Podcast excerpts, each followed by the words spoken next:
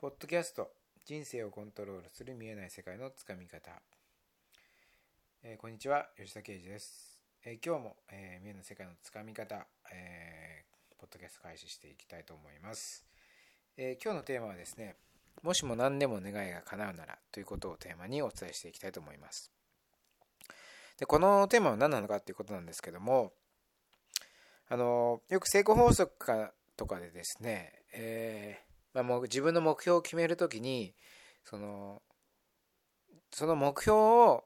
設定するにあたって自分のこうしがらみだったり制限をなくすためにですねもしも何でも願いが叶うなら、まあ、自分は何を望むだろうかっていうふうな、えー、問いをですね自分に立ててみましょうみたいなことを言われたりするんですね。で何でももしも何その制限がなくて何でもできるとしたらっていう風なところがですね、ポイントで、まあ、その、そこの部分を自分自身に投げかけてあげることによって、その今までの過去のしがらみだったり、えー、自分自身を制限させている思いっていうのを一旦取っ払って、じゃあ自分は何が望んでいるのかっていうことがわかるっていう風な形で、まあ、この、もしも何でも願いが叶うならっていうふうなことが言われているんですけども、で、それはそれでいいんです。そういった形で、えー、願い、願いじゃないか、あの、まあ、願いというか目標をですね、立てていくっていうのは、あの、非常に、これは効果のあることなので、あの、こういった問いを投げかけて、えー、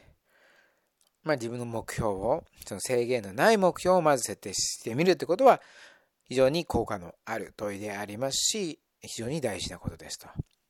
いうところで、まあ、この問いはそういった形で使っていただいて全然問題はないんですけども、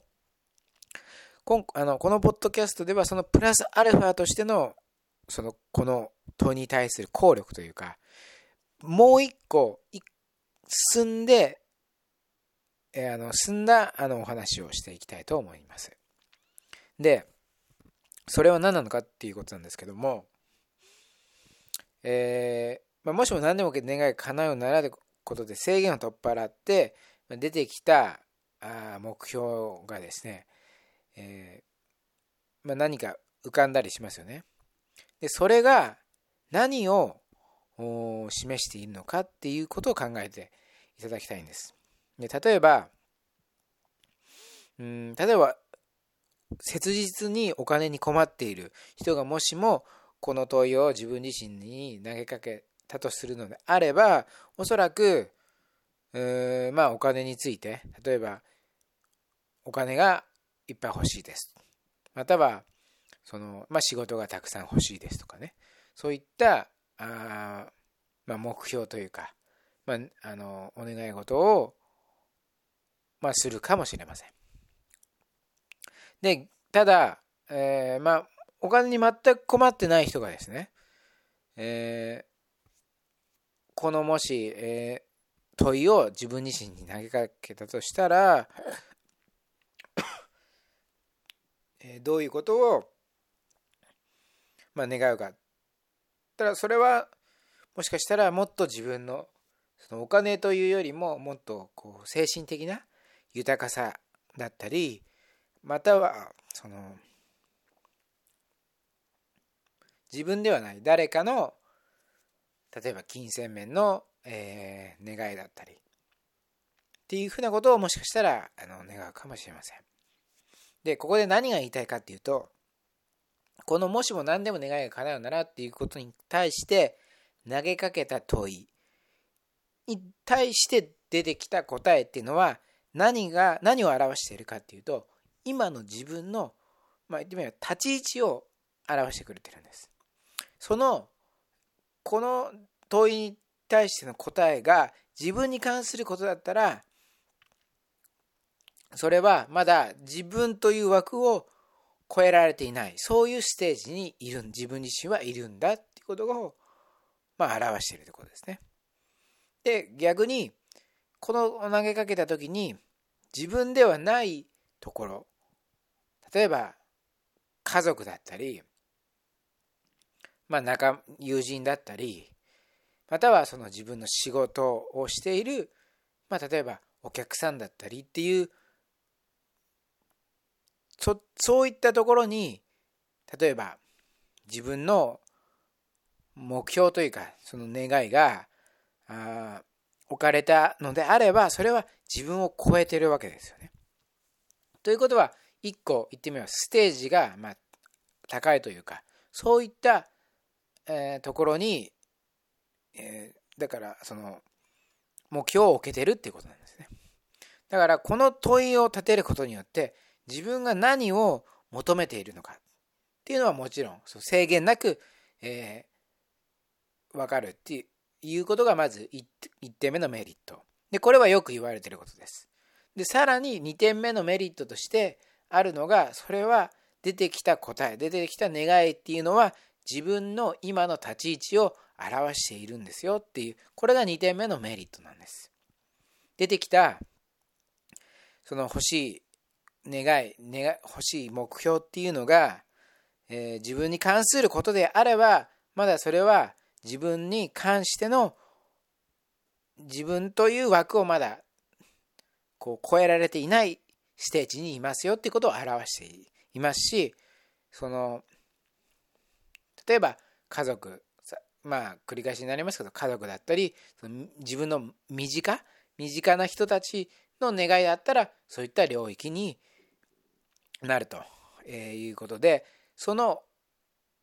じゃあそのステージはそこで終わりなのかっていうとそうではないですよね。例えば自分の身近以外の、例えばその地域だとか、その、まあ例えば、なんつうんだろうな、まあ、政治とかやってる人であれば、もしかしたら日本全体っていうふうな、日本全体というか、その、自分が行っている政治の範囲のことに関しての願いをもしかしたら求めるかもしれません。そういった形で、そのステージっていうのはどんどんどんどん、こう、上げ、上がっていくことができるわけですね。さらにもっと日本を飛び越えて世界っていう風な形ももしかしたらそういう段階の人もいるかもしれません。それは経済的にも精神的にも豊かな人であればそういったその自分をを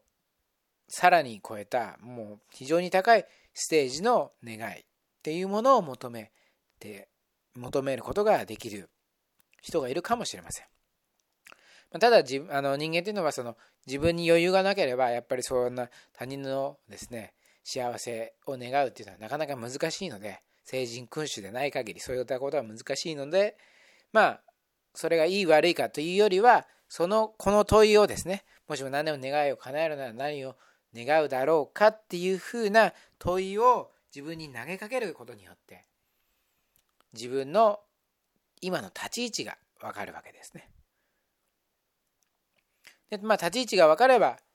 今あ自分はまだこのステージなんだなっていうのが分かればそれを一個一個クリアしていこうという形で、えー、分かりますしもしもこの願いをこのこの願いをじゃなくてこの問いをですね、えー、まあ、例えば時間を空けて問いかけて答えが変わったってことはそれだけ自分がもしかしたらステージが上がったのかもしれない。自分自身が成長したのかもしれないということを自分でま確認をすることができるわけですからね。そういった形でも使えるということです。だからこのもしも何でも願いが叶うならっていうのは制限を外すっていうこと以外にも自分の今の立ち位置自分はどのステージにいるのかっていうのを、えー、確認するためにですね、えー、有効活用できる問いだということをお伝えしたいというところで、えー、今日の放送は終わりたいと思います。え最後まで、えお聴きいただきありがとうございました。